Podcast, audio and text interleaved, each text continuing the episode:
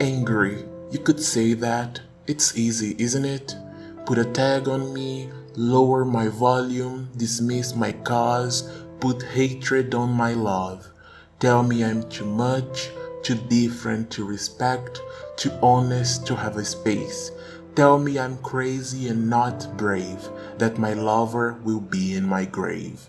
Angry, pissed off, starving for the ordinary, the things you waste, the freedom you find boring, the equality that slips away, mad, reaching almost there, always almost over the edge. The deep end runs faster. I know.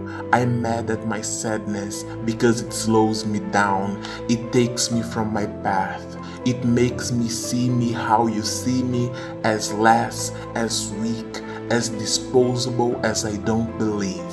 I'm angry at this world that hates me so much in such bold ways. It's simple and complicated, just like I can love who I am, just like I can love who I love, even if the world tells me not to, even if I try to hate the world, I go back to my path because I cannot.